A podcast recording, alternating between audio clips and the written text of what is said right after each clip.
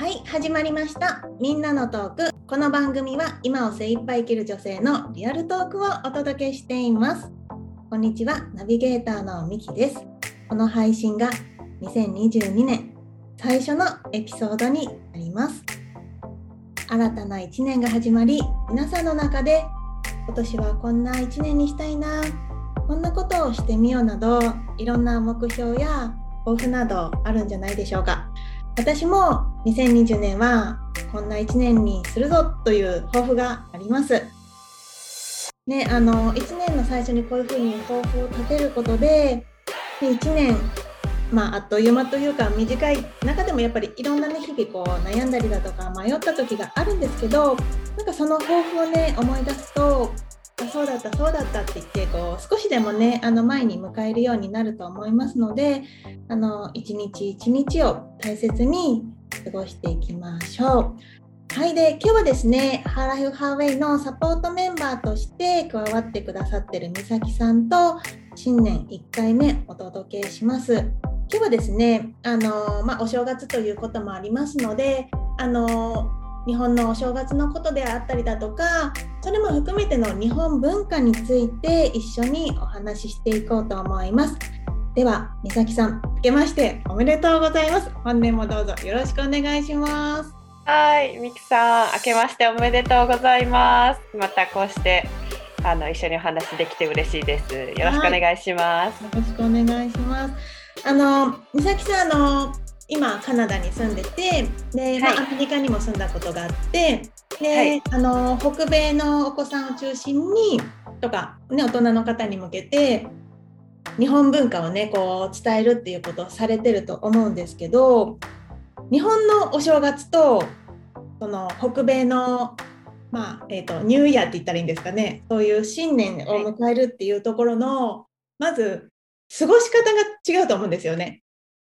もう本当にこう何をするかとかってもうそういうことが違うと思うんですけどなんか簡単にその北米のそのニューイヤーの過ごし方を教えてほしいです。はい。もう過ごし方というよりも、もう1月1日になると、すべて元通りっていう感じなんですよね。うん、なのでどちらかというと年始の方がクリスマスの、まあ、クリスマスをお祝いしない方もい,、ま、すけどホリデーシーズンの方がどちらかというとみんなのフォーカスでそれに向かって12月11月の末ぐらいもうハロウィンが終わるともうそのなんだろうあのホリデーシーズンにまっしぐらっていう感じなんですよね。なんかあのブラックフライデーとかがサンクスギビングがあったりカナダのサンクスギビングは1ヶ月早いアメリカより1ヶ月早いんですけれどからハロウィンの前かな。なんかもうその辺からどんどんこう年末にかけてがそういった祝日があったりとかホリデーシーズンがあったりとかみんなが盛り上がるところ。で家族とももちろん過ごしたりする人も多いですしあと友達と集まって、まあ、最近はもちろんねあのパンデミックの影響でなかなか集まるっていうのは少ないんですけれど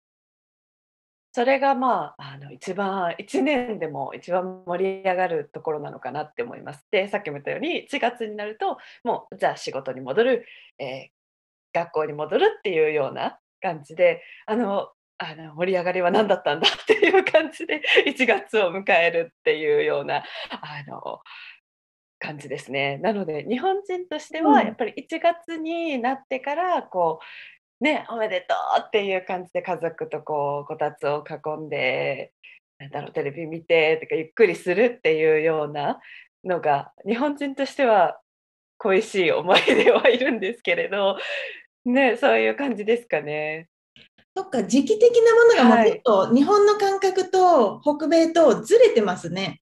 そうですね。なんか今でこそそのハロウィンとか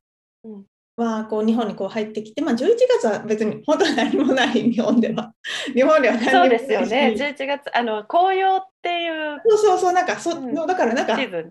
トって感じではない本当にそういう自然のこうなんか移り変わりを楽しむっていう感じが確かにまあ、クリスマスはもうね、昔から日本でもあるかな、あるけど、なんていうの？うん。そうそこまね。でこう日本人の心に浸透してないのかな。そうそうそう。難しいけど言い言い方そうが。なそうだ、そう。なんか、うんそう、なんていうんだろうな。うん。本来のそのクリスマスのあの意味はちょっとこう置き去りになって、本当なんかこう楽しむイベントみたいな感じですよね、クリスマスはね。確かにそうそうそうそうかもしそうそうれなん。何かに感謝するとか、なんかそういうなんか意味は正直、あんまりこう、ね、日本人のクリスマスの中にはちょっと含まれてない感じ、本当パーティーみたいな感じ？確かうんにこう美味しい食べ物を囲んで友達とワイワイして、ねね、もう子供たちはプレゼントもらう。確かに。そうそう。だから、プレゼントもなんか、ちょうどね、子供がこう、クリスマス、ね、うんもう少し迎えるから、なんかプレゼント何にしようか、サンタさんにお願いしないとね、みたいな感じでしてたけど、はい。い、や、そもそもこれ、プレゼントもらうのは何の？理由でね、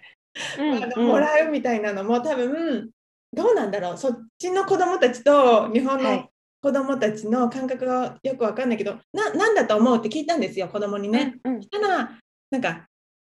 その、クリスマスの前に頑張ったご褒美にサンタさんはプレゼントくれるんだみたいな感じ。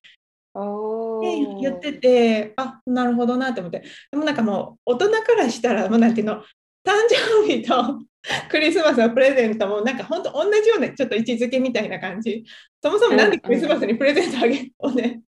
あの確かにね。渡すんだろうみたいな、なんかそういう感覚なんだけど、うん。でも、ね、あの、北米だとやっぱ違いますよね。多分あもうでも一緒だと思います。もう最近ではそういうコマーシャルの、あの、なんていうんですかね、あの、プレゼントを買ってもらってあげてっていう、もうそういうことがもう一般化しているから、うん。うん、その伝統っていうよりも私この前ちょうどハロウィンのことも調べてたんですけどがそう伝統はもちろんあるんですけど北欧の方からの伝統とかあるんですけどやっぱりなんか今に至今になっては今に至っては もうなんかそういうなんだろう、うん、なんていうんですもうお商売お商売だったりとかそういういかにこうねプレゼントをこう経済の一部になっているというか、うん、なんかハロウィンも私びっくりしたんですけど日本でもハロウィンが今かなりこう経済を動かす一つのことになっていてバレンタインと同じぐらいのあの力があるみたいなんですよね。うん、それ聞いてびっくりしたんですけどクリスマスはきっとさらにですよね。そうなんか私があのセイント・サンタクロースだったかななんか名前忘れたんですけどその人がなんかこう物をこう買えない子とかにもともとこう食べ物をあげたっていうのが始まりだったような気がするんですけどちょっとはっきり覚えてないんですけどね、うん、そういう伝統がもともとはあるんですけど、まあ、今のこういう形になってきて、もう子どもたちは今それに向かって、まあ、11月末12月になると結構なんかおとなしくなり始めるみたいうん。な。なんかうちの仕事場でもあのスクールあ学校小学校なんですけどなんか「be nice to others」みたいななんか誰かに優しくしないとダメだよみたいなペイントのアクティビティをやってた時にそうやって書いてた子がいてあなんか珍しくこんないいこと書いてるねみたいなこと言ったらうんみたいな。でなんでなんでって言ったら、えーサンタクロースがってボソって言ったんですよね。サンタクロースが来るかもしれないからとか言って。そうそう。なかなかやっぱりそういう意識してるんだと思って。うーん、あ、そっか、じゃあ、ちょっとその辺はもう同じ感覚なんですね。一緒だと思います。うん一緒だと思います。なんかもちろんそのね宗教をどこまで信仰してるかとかによって、まあ、クリスマスさっきも言ったんですけどハヌカだったり別の、ね、クリスマスを祝わない文化の人もいますしあとは、えっと、ウィンタースピリッツだったかな全然な、ね、そういうホリデーは全然祝わないっていう人もいますしなんかみんながみんなクリスマスをみたいな感じじゃないんですけど、うん、なんか一般的にそのプレゼントっていうなんだろうワクワク感とかコンセプトっていうのは もうどこも一緒かなっていうふうにうんなるほど。で、そのクリスマスがもう終わったら、なんていうの？その、日本だったら、そのに、お正月、その、1日を、1月1日を迎えるにあたって、こう、大掃除をして、新年を迎えるための準備が、こう、12月だったら始まるじゃないですか。うんうん、そう、なんか、まあ、それが、忘年会とかね、もう今はないはい、あ忘年会懐かしい。忘年会があってなんか1年のまああのねぎらいとか、まあ、なんかそういうのものを全部こう出して、はい、で大晦日迎えてで何いろいろこう鏡餅出してしめ縄つけてこの切り替わりってそそこが結構あのなんていうの日本人にとってはすごくこう、大事っていうかその瞬間、うん、その瞬間あの鐘が鳴る瞬間。はい、わかります。がすごくなんていうのやっぱり大事にしてるし、なんか1年が始まるだからさっき言ってたみたいに1年なんてやっと終わったはい通常に戻るっていうよりなんかその1年のその切り返し切り返しじゃない。何？切り替えっていうのがなんかすごく大事にしてるよなんていうのかな。去年までのことはもう水に流してまた新たなみたいななんかそんな感じが私はあるのかなって思ってるんだけどそうってどうなんだろう？そこに意味はあるとすっごく思います。私もね、うん、あのこっちに来てそういう日本にいる時あの家族といつも毎年、えー、初詣私は京都なのでいつも下下鴨神社に行ったりあと年によって干支があるじゃないですか。で干支に沿った神社があるんですよねそれぞれ。他の地域は分かんないんですけどでイノシシ年だったらそのイノシシにまつわる神様のところに行ったりとかして、まあ、何？初詣とかして私も全然あの宗教とかないですけど、まあ、日本人の多くの人はそうだと思うんですけど行くじゃないですか。でよしこれで新しい気持ちで新年を迎えられるってさっきミキさんも言ったようになんかそこにすごくこう思い入れというかなんか伝統に意味があるっていうところがありますよね。でなんかこっちに来るとそのもうさっと先ほど説明したようにさっと終わってしまう感じがあるので私は絶対、うん、あの行きたいと思ってあの見つけて行きます毎年。同じところなんですけど、うんうん、神社が神社があるんですよ。うんうんうん、神社があるんですよ。でそこに行って一応鳴らせるのでそんなめちゃくちゃまあ日本みたいな本格的じゃないけどこう鐘ついてでお参りしてっていうのはやります。でも去年は確かね閉まってたんですよ。あのパンデミックの影響で。で行けなかったんですよね。でなんかすごいこう歯がゆい気持ちだった。多分でもそれってこれこの年越しに意味があるっていうのがあるからだと思うんですけど。そうなんか全てのこう宗教の集まりとかがダメ禁止になってたんで去年はね、うん、去年一昨年か。2021年になった時。うんうん。そう。そう。だからね、ねそれがないとすっきりしない感じはありますけどね、私は。なんか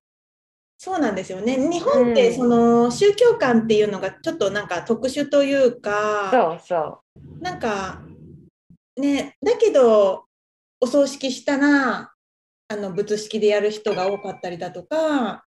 何かのタイミングでこう神社にお参りに行ってこう祈願するみたいなのがある。で、それが本当に、特にその1月のその、えっ、ー、と、年越しのタイミングだったりとか、まあ、三が日って言われるその3日の間の初詣とかっていう、なんかそこに、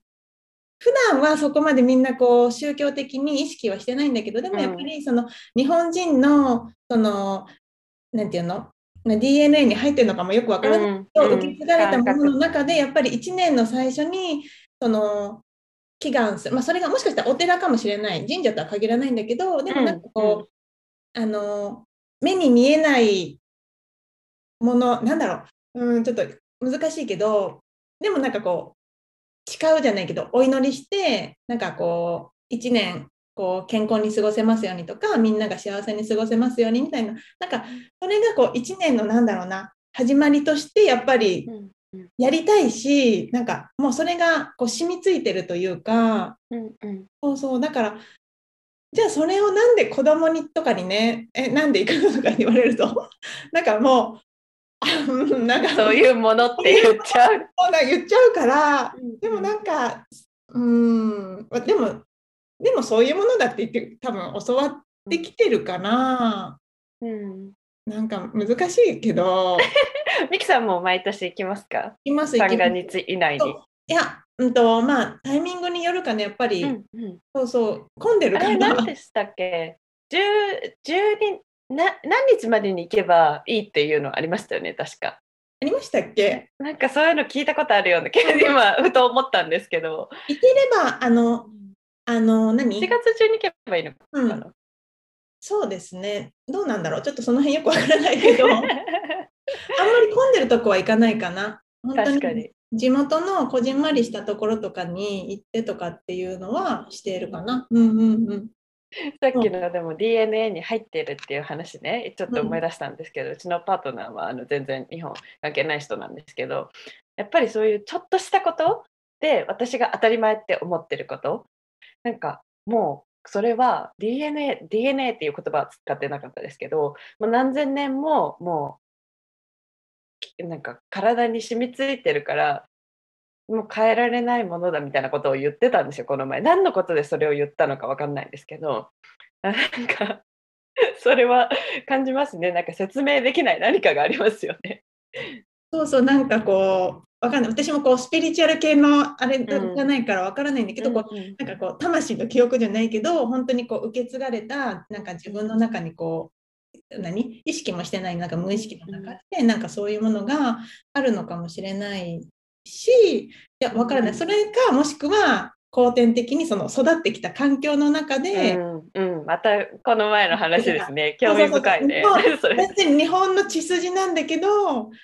何？例えばどっか違うイスラム圏とかで生活してたら、うんうん、そういう今言ってたようなこととかは別に何も感じないのかもしれないなんかその辺はちょっと私も分からないけど。でもねこうやって美咲さんも私も日本で生まれて育ってるからやっぱその感覚はやっぱり持ってるとは思うんだけれども。うん、だけどなんか私もこれは反省点なんだけどそういうふうに日本の文化があるのは知ってるんだけどじゃあそれをじゃあ実践できてることと実践してないことってやっぱりあるわけでその、じゃあ鏡餅とかもねじゃああの 極端だけどなんか臼でこう お餅をねこうついてあのそういうなんていうのあの包まれてない何本当にこうなんていうのかなこうひび割れてるようなこう素の状態のそういう鏡餅を用意してるかとかって言ったら全然そんなことなくて本当にスーパーで買ってきてるその鏡餅をあの出したりとかもしてるし門松とかも出さないしまあ、うん、ギリしめ縄はその玄関にはつけるけどでも、うん、そのぐらいそう、しめ縄もね、私、子供の時、車につけてる。ああ、ありますね、たまに。みんなつけてたんですよ。うちもつけてたし、でももう今、お正月に車にしめしめ縄っていうかな、ちちっちゃいやつね、うんうん、をつけてる人って本当にいないし、うん。そう。ね、だからなんかそういうの。しめ縄、あなんかすごい久しぶりにその 言葉を聞いたけど、でもそういえばっていうのありますよね。う。ん、なんかそうなんか普通すぎて。まず食べてる家多分。ね京都だったら多分あると思うんだけど普通、ね、いやどうかななんか立派な家だったらとかホールとか、うん、そういう式場とかだったらとかホテルとか、うん、私ホテルに働いてたことがあるんですけどそういうところの、うん、で使ってるイメージがあります。だからなんか昔はみんなこう一般的にねやってたのかもしれないですけど、うん、うん。今はねあのこちらでも、えーと、日系の、えー、ミュージアムあの博物館とかなんか、まあ、日系のあのコミュニティがあるんですけどそこのコミュニティセンターみたいなのがあってそこでは毎年門松を出されます。だからいつも写真撮るんですけどそこで、うん、なんかもうそういうところでしか、うん、お目にかかれないかなって思って。そうですよね。うん。あとは、うん、うん、おせちとか、お餅おあお餅？うんうんそうそうお餅もねえー、っと結構簡単に、まあ、簡単にこう日本のアジアのところアジアの食品店とかに行くと簡単に買えることもできるんですけどなんか私の友達あの 日本のなんだろう餅、えー、パン作る機械かな？でなんか餅をこの前作って私にくれたんですけどなんかそう自分でもね、サバイバル状態だから何もないところからこうどう工夫してできるかっていうよもぎの粉とかも売ってたんですよ。えー、よもぎのお餅を作ってくれたんですけどね、あとなんかそこのさっき言ったコミュニティセンターでも年末にあのお餅ついてみんなでついて月体験とかもできるんですよね。うん、月体験とかも。でそれをあの切って丸くして売ってたりとかするのでそうそういうのを買っていつもちょっとお正月に備えるようにしてるんですけど、うん、でも私はなんか、そうやってるけどみんながそうやってるとは限らないかもしれないですね。そうですよね。なかなか、うん、海外に住んでしまって、ね、周りもそんな全然日本の文化と関係ない人だったらもう結構こうなんだろう。こう絶対やるっていうあれがないとなかなか。私はなんか日本語とか日本の文化を教えてるぐらいですからね、日本とのコネクションをやっぱりなくしたくないっていうのがあるのでなるべくこうなんだろう日本人の心そういうのを忘れずに うん、生活に取り入れるように、うん、してはいるんですけどね。うん。なんか、うん、あのお雑煮とかおせちとかも、うんうん、すごいこう日本独特だと思うんですよね。はい。はい、もうこれ多分日本の中でももう地域によって違う。京都はその丸餅に白味噌ベースのお雑煮だと思うんですけど、はい、私のところは、うん、あのおすましベースであのねうん、あの普通ねお吸い物みたいな、うん、感じで、うんうんうん、関東関東スタイル？関東スタイルなのかな？どうなんだろう？あの、うん、まお餅も、まあ、別に丸とか四角とかこだわりなく入れてで本当に具具も少ないんですよ。あの、うんうん、なんていうの？あのもち菜っていうのかな？こう青菜と、うんうん。エビエビとかも入れる場合もエビとまあ豪華。場合によっては鰹節をちょっとこうこう上からみたいな感じだけど、うん、でもね地域のところ全然なんかお砂糖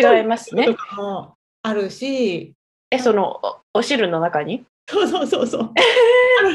だから昔あの初めて認証っていう番組があってはいはいはいはいはい。なんかその県のなんかこうなんていうの？食べ物とか文化とかみたいな紹介するときに、なんかお砂糖をめちゃくちゃ入れるなんかお吸い物があるあおそのお雑煮があるって言っててへえ、うん、そうそう。へえ、ね、うちはどっちも食べますね、うん、父は東京なのでで母は京都なので、うん、白味噌も食べますし、そのお吸い物、的なそれなんか東京のスタイルと思ってました？今ミキさんが説明一番最初に説明した多分ね東京関東圏以外でもそういうスタイルのとこあると思うけど、うん、なんか面白いですねね面白いしそうそう、うん、おせちもどうなんだろう？おせちは全国共通なのかな？わかんないけどおせちもね入れるものは違うかもしれない、ね。うん、なんか私もこっちに来て初めて作ったんですよ、あ作った、ね、頑張ってこうそう食料をねあの集めて であの友達と一緒に作ったんですけど結構そう調べるとそれぞれにやっぱり意味があってその長長生きできますようにだったりとかなんだろう、うん、それこそエビとかだったらねなんかおめでたい意味があったりとか全部説明できないですけど、うん、そう。で地域によってもちょっと若干言い方が違ったりとか入ってるものが違ったりとかっていうのあるみたいですね。ねすごい。私は作ったことないから。うんうん、私も作ったことなかった。そうだしそうなんだろうな。あの美味しいと思うものと正直なんかうん。っていうあのね、おせちの料理もあったりして、うんうんうん、だけどこういうのをねもう、まあ、手作りが本当はいいんだろうけど、まあ、手作りじゃないにしてもなんかどこかでこうね手に入れたとしてもそれ自体はもう食べないって人もどんどん増えてきてるから。確かに、うん、そう思います。なると本当にもう何年後かにはもしかしたらそのおせちって本当に本当に限られた人しか知らない日本文化みたいになる可能性もあるし、ね、もうあとおせち以外にもお正月って言ったら年賀状とかのあのそう私もこれ年賀状結構ね大変だからどうなんだろうってやっぱ思うんだけどどうなんだろう？ニューイヤー何？ニューイヤーカードみたいなのとかって送り合うような何？あるんクリスマスカードですね。クリスマスカード。ホリデーカード。クリスマスカードっていうのはどのぐらい出すんですか？結構も出す人は出すと思いますよ。なんか年賀これが年賀状かと思ったんですよ初めて見た年賀状ぐらいの感じで、うん、結構みんなに出すんです、うん、今年もお世話になり、まあ、お世話になりましたっていう言い回しじゃないですけど。なんかハッピーホリデーズみたいな感じで、うん、あの送り合うのが一般的みたいでもうそれこそ1月になったらえ何だったの？みたいな感じになってああもう全部きれいに片付けようツリーも片付けようカードも片付けようみたいな。はいもうあの新しく普通に戻ってやり直しみたいな感じになります。えー、なんかね年賀状もね年々結構その縮小っていうか、うんうんうん、あのーまあ、お年寄りが多いんだけれども、もう本年をもって、この年始のご挨拶は控えさせていただきますっていうこう文面がついてくるのがこう少しずつこうなんか増えてきてる感じもあるし、なんかもうやっぱり、あのー、ていうのかな、ね、こう、メールとか SNS とかでのつながりがやっぱり増えてるから、わざわざこう、紙でっていうのがちょっとやっぱり不安だから、うん、その、年配の方に限らず、あの私たちの世代の中でもちょっともう年賀状やめようかなって人も、こう少しずつ増えてきててで、まあ、正直私も結構年賀状大変だし大変ですよね。もう昔でも世代が一緒だから言うけどこれぐらいのなんかもう誰にあげてこの人に送ったらこの人も送るいろいろこうね住所書いてって言って、なんかハンコとか、なんかいろいろしませんでした？あのプリントごっことかわかります？あります。なんか、なんかさ、電球みたいなやつをつけて、そうそうそうそうそうめっちゃ流行ってましたよね。ガチャってやって、あうまくプリントできたみたいな。そうそう、懐かしい。いろんな色にネオンカラーとかに変えられるの。うん、あったあった。なんか、なんかそれがこうなんか楽しんでやってたからいいんだけど、なんかもうちょっと今大人になると若干義務感的な感じ。確かに。そうですね。あの人にああの人にも挨拶しとかなみたいな。うん。しかもちょっとなんていうの本当に年賀状だけのやり取り、うん。うん。とかになったりとかもして、はい、E メールでなんか済ませたりとかする人も多いのかな。うん、うん。なんかそれもなんか結構あなんか年賀状っていう文化をなんかこうこのままつの続けた方がいいのかでもなんか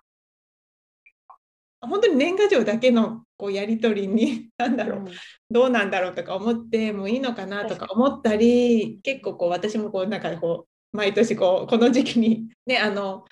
もらうのはすごく嬉しいんだけど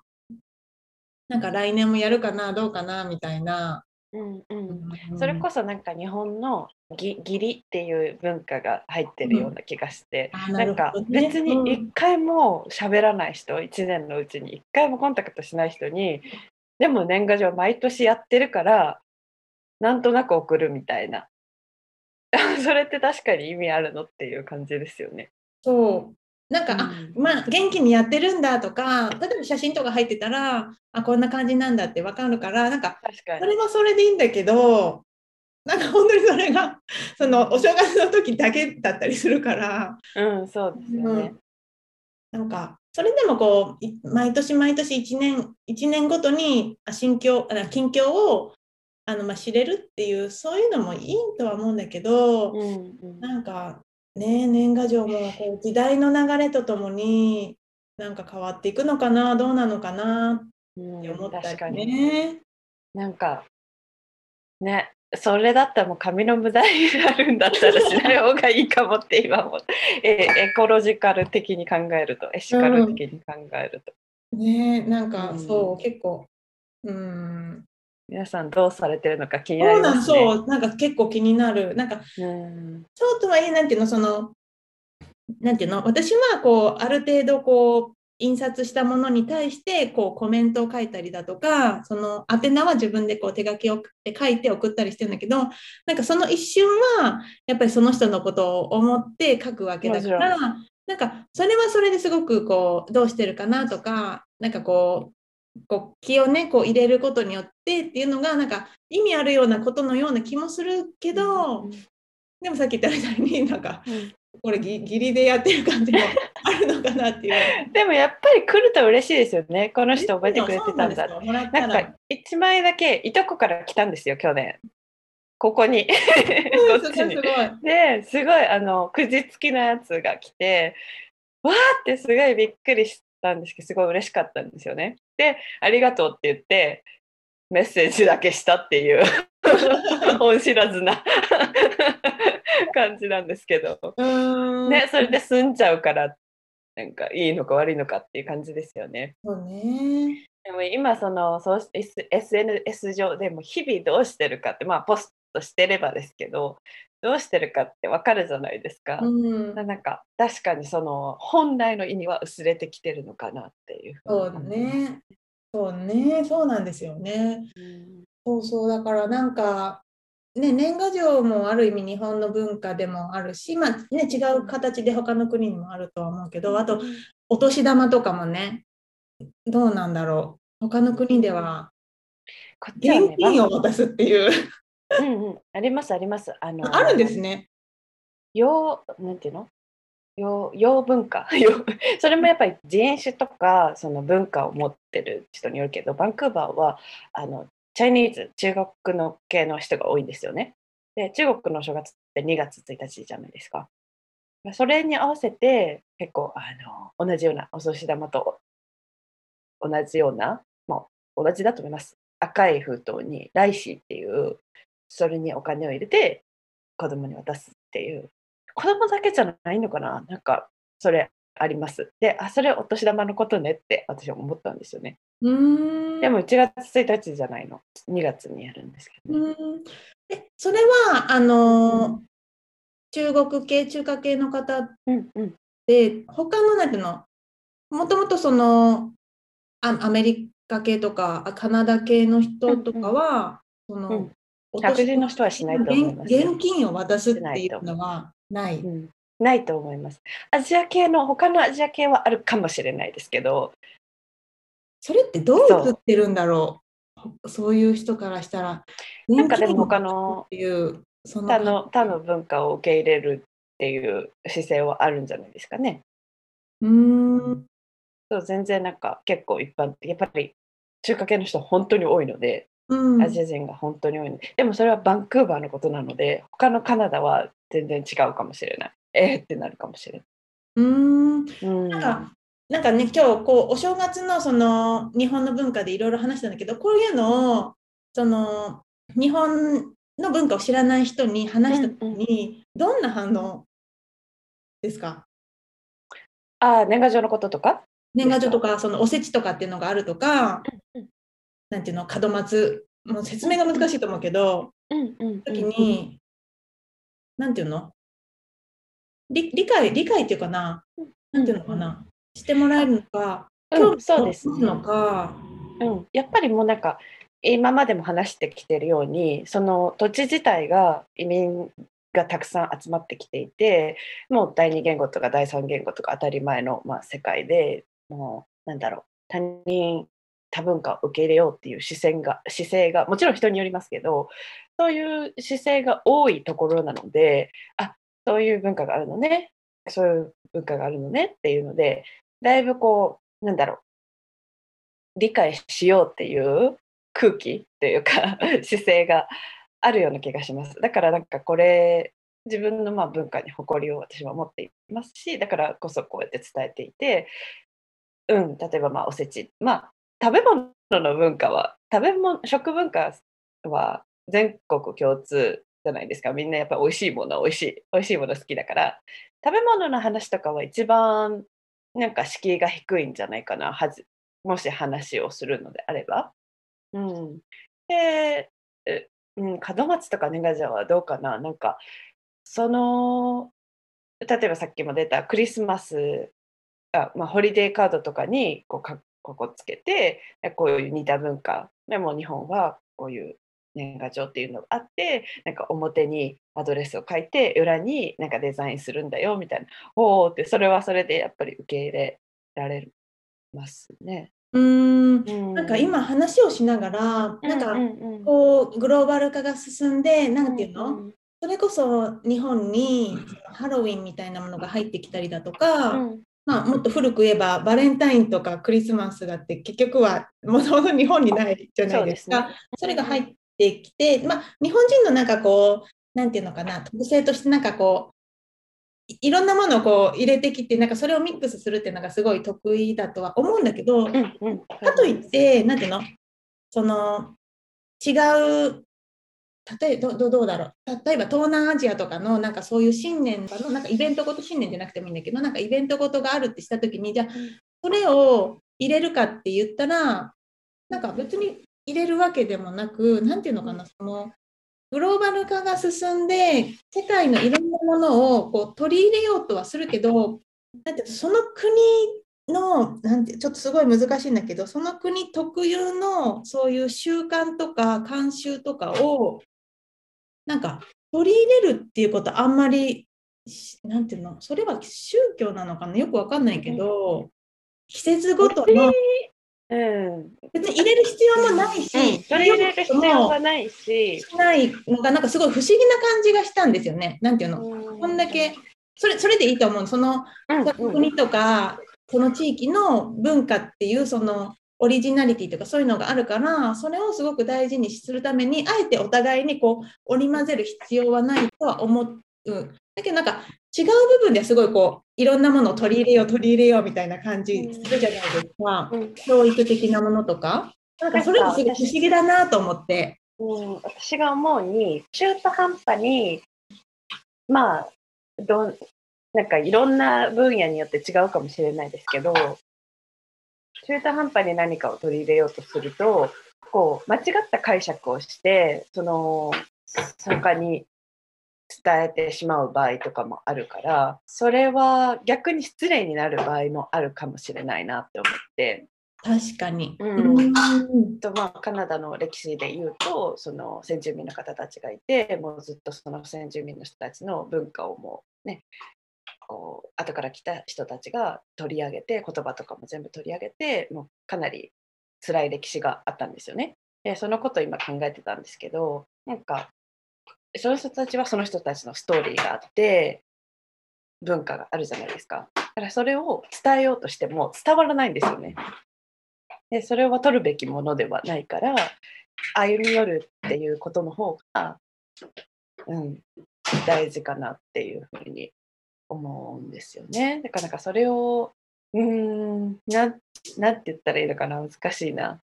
それをなんか無理やりこう自分のものにしなくてもいいのかなって思ってあそういう文化があるんだそういう歴史があるんだで私はこうだよっていうなんかそれこそがこう総合理解につながるそれってすごく時間のかかることだしうん努力が必要なことだと思うんですけど。なんか今それ話してて、だからこそ、なんか日本人が持ってるそういう文化とか習慣を、何？日本人はなんか続けていくっていうのが大事なのかなって今ちょっと思った。です、うん、なんかねやっぱり私も 自分で考えながら話してるから、うん、結論がいつもねみきさんと話すけど、うん、結論が出なくてもいいっていうのはまあそういうところでなんかそれを考えることってやっぱり大事だなっていうふうに、まあこう今日のテーマどういうふうにこうね一般子どもたちにも伝えていけるかと自分たちが何ができるかっていうところなんですけどかそういうことをこう話して私の場合はこうだったよとかそういうのを話すだけでも全然違うんじゃないかなって。で、うんそれを話す時に別に日本の人でも外国の人でもなんか恥ずかしがる必要全然ないなって思っていてあなんか門松ってあんまり今はもうやってないからこういうこと言うとあれかなっていうのとかも全然いいらなくて、まあ、こういう文化があってでもしそれがちょっと伝えづらいのであればもちろん自分で理解を深めてから話すとか。そう私も全然ねあの文化のことを話したりしてるけど全然なんか知識がいっぱいあるわけでもないからなんかそれをこうこうやって話してるだけでもやっぱりあそれってどういう意味なんだろうって考えるきっかけになるんですか。うん、で子供にもし聞かれたとしたらあじゃあどういうことなんだろうって言って一緒に調べようとか、うん、他にどういう例えばこ門松みたいな文化が他の国にもあるのかなとかなんかそういうことでお互い学べるし、そうですね。あとはみんなやっぱりこう門松とはみたいな聞きたくないし調べたくないじゃないですか別に。なんかもうちょっとこうなんだろう私とのこう私はなんか昔おばあちゃんの家に飾ってあってでよく写真を撮ってたよとかなんかそういうなんていうんですかね個人レベルの話とかなんかそういうことを子どもたちに伝えていけたらへえそうなんだなんかほ本当に実在するものなんだみたいな。とかあとは本を使ったりとかして、うん、伝えていくっていうのも一つかなっていうふうに思ったんうです。けど。ーん。なんかなんか、うん、わかんないけど積極的になんかそういう話をするなんていうの？うんうん。あの私が子供の時はこういうのがあってねみたいな感じでとかううんん。日本らしい何かこうものを見た時に、まあ、お正月に限らず見た時になんかそれに対してあれ知ってるとか言って子供にねうんこういうの知ってるって言ってこれねなんかこういう意味があってやってるんだよって別にそれを自分でやってなかったとしてもなんかそういうふうに言ってあげることでうん。なんかこの先どうなるかわからないけれどもきっとそのグローバル化がもっと進んでいろんな文化とかいろんな宗教とかいろんなこうバックグラウンドを持った人たちと関わることがより増えていく中でその自分のアイデンティティっていうのを見失うことがもしかしたら増えるのかもしれないって思ったらやっぱり自分のルーツは何なのかっていうのをちゃんと自分がこう持っていることによってあの自分がそれを認識することによって相手の人のルーツもちゃんとこう受け入れれるようになると思うからまずは自分が今住んでる国別に日本の血筋だけど海外に住んでるんだったらその国のあの文化でもいいと思うから自分はのアイデンティティが分かるものをまずこう小さいうちにしておくっていうのも一つこう大人になった時にこう自分を見失わないなんか手立てになるのかなって ちょっと今話しながら思ったんです。うん思います。やっぱりお年齢が高くなるにつれて、まあ、子供の時はもうねそれこそ幼稚園あ保育園幼稚園の時は私今小保育園の3歳から5歳の子と働くこともあるんですけどもう全部受け取るんですよねとりあえず。で小学生になってでいろいろ知識が増えてきてでなんだろう10代になったらそれこそさっきも言ったようになんかえ私ってなんだろうみたいなそういうアイデンティティクライシスじゃないですけど迷う時って絶対あるんですよ。でもなんかそれを超えてたらまたなんか小自分の幼少時代を思い出すからその時にお母さんが「あこういうこと言ってたな先生がこういうこと言ってたなあそれって私のどこかにつながってるんだ」っていうふうに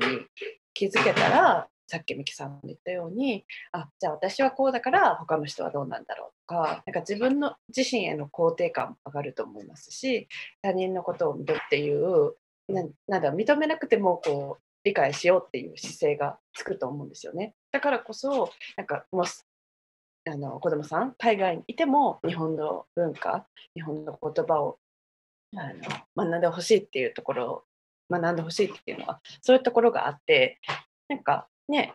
やっぱり英語だから学校とかに行ったり社会の生活全部英語で別に日本語すぐいるわけじゃないけどでもそれを知ってることで絶対世界が広がるし、まあ、選択肢ももちろん増えるしなんだろう自分のことを認めるきっかけになるから、うん、だから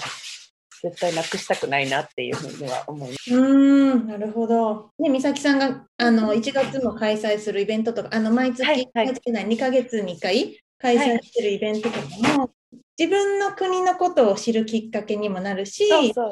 ね、他の国のことも知るきっかけにもなるからすごくいいなと思うね。うんそうなんですよね。いつもなんか天気どう？とか時間今何時？とかねすごくシンプルなことなんですけど子どもたちってやっぱり自分のあの家学校っていう社会の中で生きてるからえなんでそっちは夜なの？みたいなそういうところにびっくりするんですよね。なんだかそオンラインのいいところは、まあ、オンラインでもねいいところ悪いところいろいろ、ね、難しいところいろいろありますけどなんかこう一瞬で全然違うところとこうやってつながれるっていうしかも言葉が違ったりとか天気が違ったりとか時間が違ったりってそれってすごく感動することだと思うんですよね。もうなんか私たちはあのしょうしょうがなくというかもうこういうことになってしまってオンラインが大変だなっていう気持ちの人もいると思うんですけどなんかいかにそれをこううまく使って adapt していくかっていうのがうん、子供たちは得意だと思うので逆に、うん、それをサポートしていけたらなって。もう少しイベント情報もし知りたい方がいるかもしれないので、はい、教えてもらっていいですか、うん、はい。あの今やってるのは子供と,、えーとまあ、北米に住んでいる小学生の子さん大体小学校1年生から3年生、まあ、それ以外の年齢層でも大丈夫なんですけれど内容が大体それくらいのあの子供さんのイメージで作っていて、まあ、ゲームをしたりあと歌歌ったりとか あと質問とかね会話もうあんまりこれを質問しようとかそういうのはなくてもうなんか自然にあのサッカー好きとかあのどういう食べ物好き？アイスクリーム何味が好き？とか なんかそういったあの自然な会話から。なんかそういうのってワクワクする話題でどこに住んでるとか関係ないじゃないですか。でなんかあストロベリーあのいちごの味が好き。あじゃあいちごの味が好きって英語でどうやって言って言うんだろうとか。なんかそういうどんどんなんかワクワクをこう持ってもらえるなんか他の国とつながる感動とか喜びっていうのをもっと勉強したいなもっと学びたいなっていうあの気持ちを育てるっていうきっかけになるイベントにしてます。で今2ヶ月に1回かな不定期なんですけれど、えー、今月は1月の中旬にする予定です。で今後もま2ヶ月に1回各月の中旬ぐらいにやっていきたいなっていうふうに思っているのでもしあの日本からでも、北米からでもまたは他の国からでも興味のある人にはぜひ参加してほしいなと思っています。はい、ありがとうございます。じゃあ、えっと、美咲さんの、えー、インスタグラムのアカウントをこのポッドキャストのリコー欄に、あの載せさせていただきますので、あのぜひそこからまた詳しくね、日にちとかあの見ていただきたいなと思います。はい、なんか、うん、新年1年目、いや、1回目。うん、1回目。なんか、うんうん、もっとこう自分もすごくこう興味を持っていろんなこうあこれって日本っぽいよねとか日本文化だよねっていうのをこう日々ね私は特に今日本にいるから当たり前になっちゃってるけどで、ね。うんうん、でもこれってあ日本らしさなんだなっていうのをこうしてそれに対してこう子供とねちょっと会話するだけでもあこれがまあなんか日本っていう文化なんだっていうのをね子供にもこう知ってもらえるなんかきっかけになるかなっていうふうに思いました。と思います。やっぱりなんか大人が一緒になって学ぶことっていうのはすごく大切で今ね携帯電話とかいろいろパソコンでもねあのネットフリックスでも何でも面白いものいっぱいあるじゃないですか。で生活もすごく忙しいと思うんですけど大人も。やっぱり子供と一緒にいて一緒に学んでっていうことって大切だなっていうふうに思います。はい、会話をいろんな会話を持ってす。そうですね。うんうおん。互いに学ぶ時間をねはい。育て育てていければなっていうふうに思います。はい、ありがとうございました。あの今年もですね、美咲さんと一緒にあのいろんなね、えっと基本的にはこう教育だったりだとか、子供だったりだとか、日本文化っていうのをまあベースにっていうところあるんですけど、いろんなお話をしていきますので、ぜひあの美咲さんとのエピソードもあの皆さん楽しみにしていただけたらと思います。はい、今日はどうもありがとうございました。はい、こちらこそありがとうございました。ここでこの番組をお届けしているハーライフハーウェイの活動についてご紹介させてください。ハーライフハーウェイは次世代の女性や子どもたちにより良い社会をつないでいくために今私たちができることを考え一緒に活動していく会員制のインタラクティブコミュニティです。同じ女性同士で応援し合える仲間と出会いたい方。自分の人生をより充実させて環境を整えていきたい方。子どもたちが可能性を信じて挑戦できるようにサポートしたい方。ぜひ私たちの活動に参加しませんか？詳細は概要欄もしくはインスタグラムハーライフハーウェイアンダーバーオフィシャルでご確認ください。